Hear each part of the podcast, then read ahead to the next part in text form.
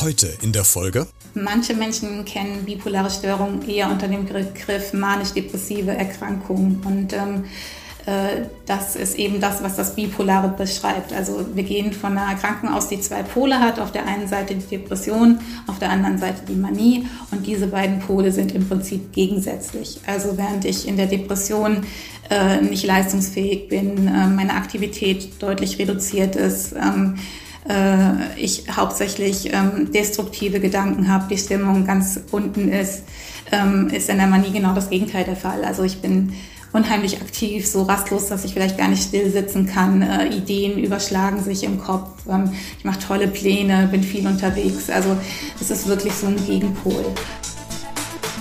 Beredet. Mit Christian Becker. Hey, das bin ich. Vielen Dank fürs Einschalten. Freut mich sehr. Lass uns loslegen mit einem spannenden Thema. Heute zu Gast. Mein Name ist Dr. Astrid Freisen. Ich bin Fachärztin für Psychiatrie und Psychotherapie. Ich ähm, arbeite seit knapp zwei Jahren jetzt äh, in Reykjavik auf Island. Ähm, ähm, ich kenne aber auch die andere Seite, also die Seite desjenigen, der selber von einer psychischen oder psychiatrischen Erkrankung betroffen ist. Ich ähm, leide oder bei mir wurde ähm, 2010 eine bipolare Störung diagnostiziert. Und wir wollen heute über das Thema bipolare Störung sprechen. Und ich freue mich sehr, dass Sie heute meine Gästin sind. Ich will aber anfangen mit dem Gespräch mit einer vielleicht etwas absonderlichen Frage, die erstmal vielleicht anmuten gar nichts mit dem heutigen Thema zu tun hat. Wollte nämlich, würde Sie gerne fragen wollen, was war das letzte Lied, was Sie heute gehört haben? Das letzte Lied, was ich heute gehört habe, ich glaube, ich habe heute noch gar kein Lied gehört, weil ich immer zur Arbeit laufe und dann eigentlich immer ganz achtsam auf die Umgebung bin. Also tatsächlich äh, heute noch gar keins. Ansonsten höre ich gerade gerne Catcar. Ah, okay. Äh, haben Sie vielleicht auch eine Idee, warum ich das frage? Nee, ehrlich gesagt nein. Weil sie ja ähm, in ihrem Buch, was sie geschrieben haben, ja da auch Musik eine wichtige Rolle spielt. Nämlich immer am Anfang jedes Kapitels hat man so einen QR-Code, äh, der so ein bisschen zu dem Kapitel auch dazu passt, der so ein bisschen die Stimmung drückt und der sie in dem Kapitel halt auch beschäftigt hat. Und deswegen habe ich gefragt, äh, welches Lied sie heute vielleicht das letzte Mal gehört haben, um diesen Brückenschlag hinzubekommen, dass ja Musik ja doch für sie eine wichtige Rolle gespielt hat. Ne? Ja, auf jeden Fall, definitiv. Ich habe gerade überlegt, welches Lied ich heute im Kopf hatte. Also tatsächlich ähm, waren das heute eher positive Lieder, weil ähm, es auf der Arbeit sehr gut gelaufen ist und wir ein paar schwierige Sachen gut gelöst haben im Team. Ähm, aber Musik allgemein ist tatsächlich so, dass ich äh, sowohl durchs Musik hören als auch durch selber Musik machen ähm, äh, viel auch an Emotionen ähm, verarbeitet habe und ähm, deshalb hat auch diese Musik so einen großen Stellenwert in dem Buch. Ja. Mhm. Dann lassen Sie uns mal auf das Krankheitsbild mal schauen. Es gibt mit Sicherheit ganz viele Podcast-Hörende, die von bipolarer Störung zumindest vielleicht mal was gehört haben vom, von der Begrifflichkeit her, aber nicht wissen, was es eigentlich ist. Können Sie uns erklären, was eine bipolare Störung eigentlich ist? Manche Menschen kennen bipolare Störungen eher unter dem Begriff manisch-depressive Erkrankung. Und ähm, äh, das ist eben das, was das Bipolare beschreibt. Also wir gehen von einer Erkrankung aus, die zwei Pole hat. Auf der einen Seite die Depression, auf der anderen Seite die Manie. Und diese beiden Pole sind im Prinzip gegensätzlich. Also während ich in der Depression äh, nicht leistungsfähig bin, äh, meine Aktivität deutlich reduziert ist, ähm, äh, ich hauptsächlich ähm, destruktive Gedanken habe, die Stimmung ganz unten ist, ähm, ist in der Manie genau das Gegenteil der Fall. Also ich bin unheimlich aktiv, so rastlos, dass ich vielleicht gar nicht still sitzen kann. Äh, Ideen überschlagen sich im Kopf. Ähm, ich mache tolle Pläne, bin viel unterwegs. Also es ist wirklich so ein Gegenpol. Ähm, es gibt dann auch noch so ein bisschen was dazwischen. Es gibt sogenannte gemischte Phasen, wo sowohl depressive als auch ähm, manische Symptome vorkommen. Und ähm, man unterscheidet dann auch noch eine Bipolar 1 von der Bipolar 2 Störung. Bei der Bipolar 2 Störung ist die Manie nicht ganz so ausgeprägt. Die Betroffenen sind noch so im gesellschaftlichen Rahmen vertretbar, äh, sind vielleicht sehr produktiv und auch sehr kreativ und ähm, ja, das sind so die wichtigsten Unterscheidungen. In zum Teasing heute zur Aufnahme habe ich bei Instagram schon gepostet, dass wir heute diese Podcast-Aufzeichnung äh, aufnehmen, aufzeichnen.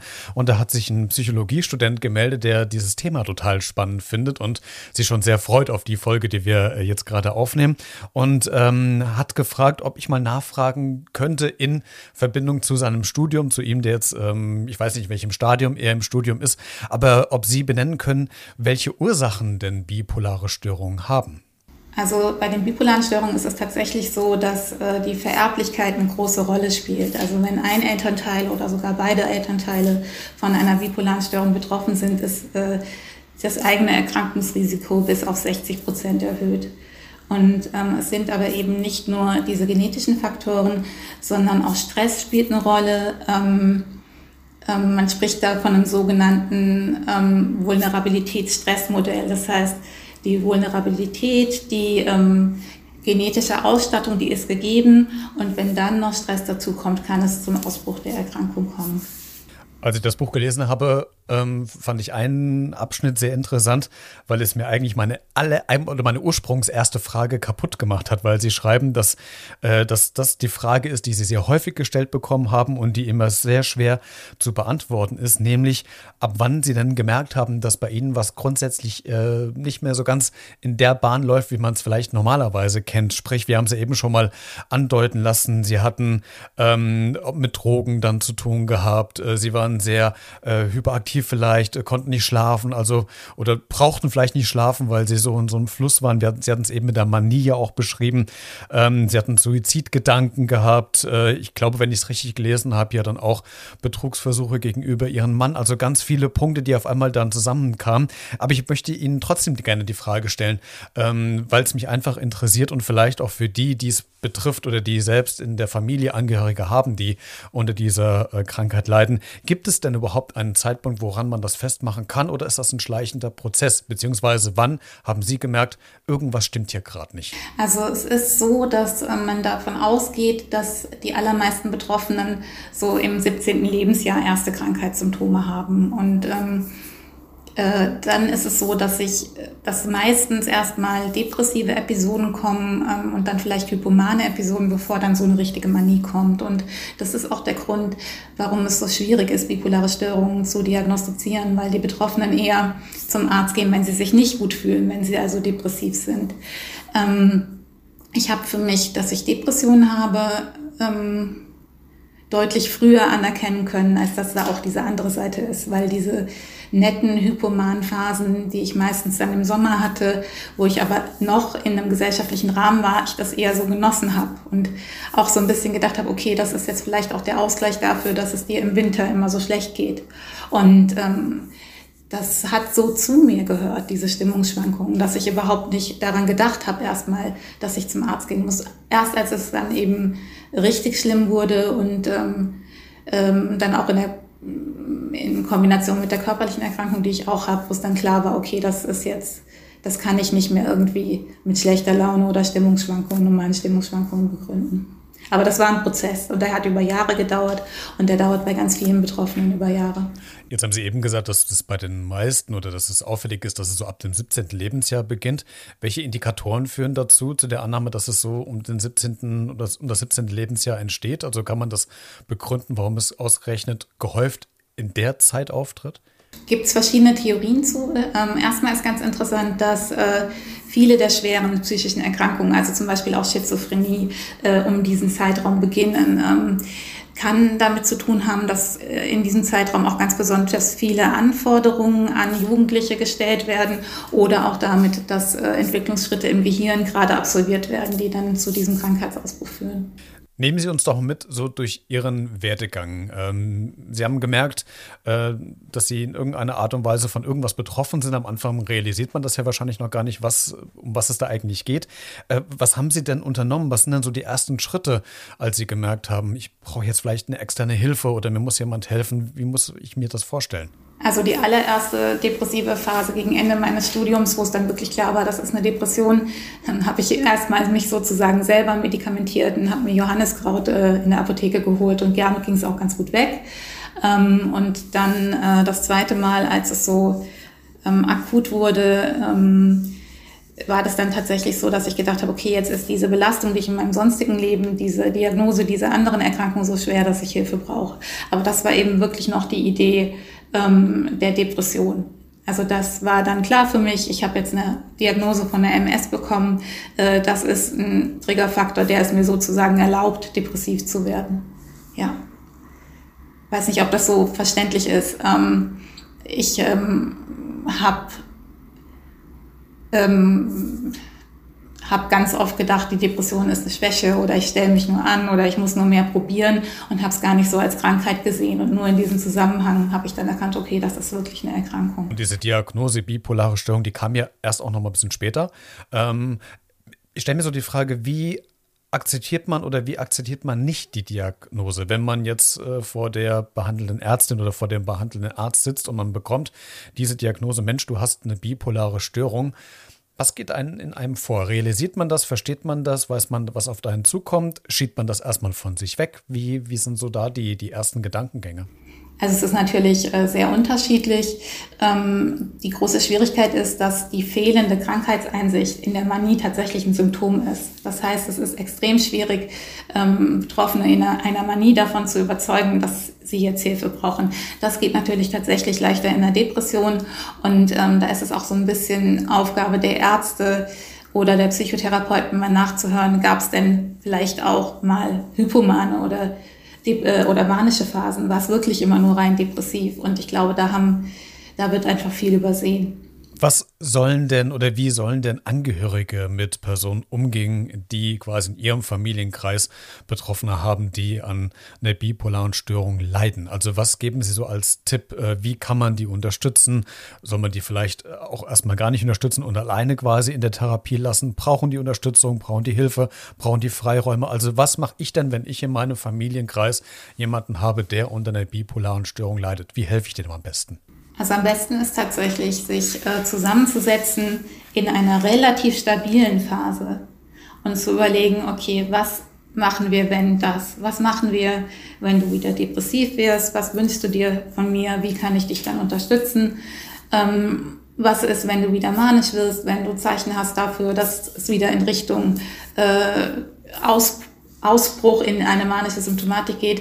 Was kannst du dir vorstellen? Was willst du von uns? Und ähm, das Problem ist so ein bisschen, dass äh, Angehörige es sozusagen fast mit zwei Menschen zu tun haben. Also in der Depression mit sehr selbstunsicheren ähm, Menschen, die zum Teil sehr klammern. Ich hatte letztens eine Angehörige, die gesagt hat, ja, das hat einfach nur noch genervt. Also weil wirklich keine Entscheidung mehr alleine getroffen werden kann.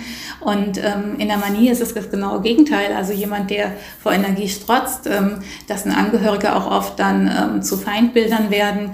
Ähm, da ist tatsächlich äh, in beiden Phasen, wenn es so extrem krank ist, der Selbstschutz auch ganz wichtig. Ähm, niemand hat was davon, wenn die Belastung so groß wird, äh, dass äh, die Angehörigen auch noch erkranken und das passiert. Also es werden Angehörige von bipolaren Menschen selber depressiv, weil die Belastung so groß ist. Ich muss jetzt vielleicht einfach auch ein bisschen naiv oder blöd fragen, weil ich mich in diesem Bereich nicht auskenne. Aber ähm, folgt eine Manie immer auf eine Depression oder kann eine Manie auch entstehen, ohne dass eine vorgelagerte Depression vorher da war? Genau, also er kann auch, allermeistens ist es so, dass erst die Depression kommt und dann noch eine Depression und irgendwann mal eine Manie. Hm, es gibt ganz seltene Verläufe, das sind Menschen, die tatsächlich nur Manien haben und gar keine Depressionen. Aber die allermeisten Menschen erleben mehr Depressionen als Manien und es gibt da keine klare Reihenfolge. Ähm, relativ häufig ist es so, dass im Anschluss eine Manie, einer Manie doch so eine depressive Phase ähm, kommt, wenn dann so der, ja, das äh, so durchsickert, was eigentlich alles in der manischen Phase passiert ist. Jetzt stelle ich mir gerade als Laie die Frage, die mir jetzt gerade spontan, spontan kommt. Wenn jemand depressiv ist, ist es ja häufig, ich will es gar nicht verallgemeinern, so, dass er vielleicht eher zurückgezogen ist, traurig ist, in sich gekehrt ist. Und wenn darauf dann eine Manie folgt, die komplett das Gegenteil von dem widerspiegelt, was er vorher war, könnte ich jetzt ja als Außenstehender, nicht wissender von der Materie sagen, hoppla, dem geht es ja wieder besser, weil er, er strotzt ja vor Lebensfreude, er ist jetzt energiegeladen, er macht wieder was. Ähm, kann ich denn überhaupt erkennen, ob das jetzt eine Manie ist? Ähm, also was Krankhaftes, oder ob er tatsächlich die Depression überwunden hat und ist jetzt in einem ähm, stabilen Verhältnis. Wissen Sie, was ich meine? Weil das finde ich jetzt gerade, also für mich als Laie kommt mir gerade die Frage, wie erkenne ich das denn überhaupt? Ist tatsächlich ähm, gar nicht so einfach, ähm, insbesondere weil auch normale Depressionen oft so eine kleine hypomanische Nachschwankung haben. Also das ist einem, die Depression ist rum, es geht besser, man geht wieder viel raus, Stimmung ist besser und das ist auch erstmal alles normal. Wenn es dann aber anfängt, dass äh, vielleicht auch so eine erhöhte Streitsucht dazu kommt, dass überhaupt keine Pausen mehr eingelegt werden, dass äh, generell ständig irgendeine Aktivität ähm, erfolgt, dass äh, vermehrt Geld ausgegeben wird, dass äh, nicht mehr geschlafen geschlafen wird oder wenn sogar dann psychotische Symptome auftauchen. Ähm, das heißt also ähm, Wahnvorstellungen oder dass Dinge vermehrt äh, auf sich bezogen werden, dann ist es allerhöchste Eisenbahn, dass etwas passiert. Jetzt könnte man ja ganz provokativ sagen, sind dann alle Workaholiker dann manisch? Hoffentlich nicht. Also sicher einige, aber bestimmt nicht alle. Vielleicht ein paar hypomanisch. Ähm, ja, es gibt, es gibt auch Menschen, die wirklich äh, in so einer Art hypomanen Dauerzustand sind, ganz bestimmt. Aber die haben eben nicht dieses, die haben keine psychotischen Symptome zum Beispiel. Ne? Also Frau Freis, ich habe mich noch gefragt, warum werden wir Menschen überhaupt psychisch krank? Ähm, so ich, als ich über die Frage nachgedacht habe, habe ich mir überlegt, was wäre denn, wenn ich jetzt mit Ihnen auf der Welt äh, die einzigsten Personen wären. Ähm, Sie würden hier in Europa leben und ich würde irgendwie in den USA leben und wir würden uns ja nie begegnen. Das heißt, ich würde ja als einzelnes Individuum ja gar nicht merken, ähm, dass ich irgendwie krank werde, weil es ja von außen gar keine Ströme gibt, die mich irgendwie erkranken lassen. Also hat das was auch mit der Gesellschaft zu tun? Sprich, provokativ gefragt, wenn es keine Gesellschaft geben würde, gäbe es auch keine psychischen Erkrankungen. Erkrankung, oder?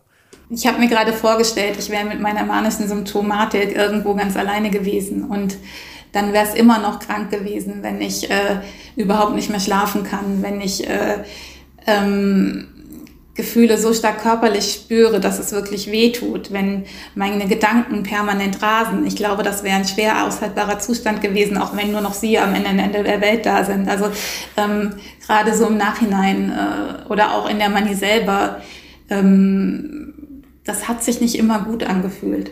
Also Manie ist nicht immer nur Freude und toll, sondern Manie ist auch Gefühlsschwankungen, ähm, äh, körperliche Symptome, ähm, ständige, Be also dass man überhaupt nicht zur Ruhe kommt, dass der Kopf permanent rattert. Das ist auch belastend. Inwieweit hat denn die letzten drei Jahre Pandemie Ihnen vielleicht gut getan oder auch nicht gut getan? Weil jetzt könnte ich mir ja vorstellen, dadurch, dass ja sehr viele Leute isoliert waren oder ähm, genau ähm, in die Isolation gesetzt wurden und der Kontakt nicht da war, könnte ich mir ja vorstellen, dass einige vielleicht das auch genossen haben, dass es denen gut getan hat. Gerade diejenigen, die vielleicht unter psychischen Problemen oder Krankheiten leiden. Wie war es denn bei Ihnen? Hat die Corona-Pandemie in irgendeiner Art und Weise Auswirkungen, positiv als auch negativ auf Sie gehabt? Beides. Also ähm ähm, es war tatsächlich so, dass ich ähm, diesen fehlenden sozialen Stress, also das, das hat mir gut getan. Also erstmal, ne, ich habe mehr Sport gemacht zu Hause und äh, ähm, war mehr in der Natur unterwegs und das habe ich auch genossen. Ähm, am Arbeitsplatz war es anders. Wir haben nach einer ganz kurzen Phase wieder die, ich habe damals noch in der Tagesklinik gearbeitet, die Tagesklinik aufgemacht und da war es dann tatsächlich so, dass wir uns ständig wechselnden Anforderungen stellen mussten, dass unsere Patienten äh, auch sehr darunter gelitten haben, gerade die, die auch noch Kinder hatten, die überhaupt nicht mehr wussten, soll ich das jetzt miteinander vereinbaren. Also da waren dann eher höhere Ansprüche an uns und wie sich die Pandemie insgesamt äh, auf psychische Erkrankungen ausgewirkt haben, erleben wir ja gerade mit ähm, Erkrankungszunahmen in jeder Altersgruppe. Zum Schluss des Gesprächs, Frau Freisen, ähm, müssen wir noch mit einem mit der Definition vielleicht nochmal äh, enden, weil ich habe äh, aus Versehen auf meiner Homepage sie als Psychologin betitelt, was sie aber gar nicht sind. Und ich habe gelernt, es gibt einen großen Unterschied und den müssen Sie uns einfach erklären, weil Sie sind, und korrigieren Sie mich, wenn ich es wieder falsch sage, Fachärztin für Psychiatrie und Psychotherapie. Ne? Genau, das ist richtig. Genau. Was ist jetzt dann die Abgrenzung zur Psychologin oder, oder zum Also genau? eine Psychologin, ein Psychologe hat Psychologie studiert und ähm, hat im Anschluss dann, wenn er oder sie als Psychotherapeut tätig ist, eine psychotherapeutische Ausbildung gemacht. Ähm, ich habe Medizin studiert und habe dann im Anschluss ähm, eine Facharztausbildung zur Psychiatrie und Psychotherapie gemacht. Und ganz spannend ist aber, dass das hier in Island genauso häufig passiert, dass äh, Psychologe und Psychiater verwechselt wird. Noch mehr ähm, ganz spannende Infos und ihre ganze Geschichte gibt es im aktuellen Buch Wir fliegen hoch. Wir fallen tief. Äh, die Links oder den Link zum Buch findest du in den Show Notes zu dieser Podcast-Folge. Also klick dich da gerne rein. Dann kommst du direkt zum Buch von Frau Freisen. Frau Freisen, vielen Dank, dass Sie sich heute Zeit genommen haben. Wir hätten noch stundenlang weiter äh, sprechen können über das Thema. Ähm, aber vielen Dank, dass Sie uns so einen Einblick gewährt haben in Ihre, ähm, in Ihr Krankheitsbild der bipolaren Störung und äh, vielleicht konnten wir ein bisschen Aufklärungsarbeit leisten und geben so ein paar Impulse für Betroffene als auch für Angehörigen von Betroffenen, wie damit umzugehen ist. Vielen Dank, dass Sie sich Zeit genommen haben. Ja, danke, dass ich dort sein durfte. Ja.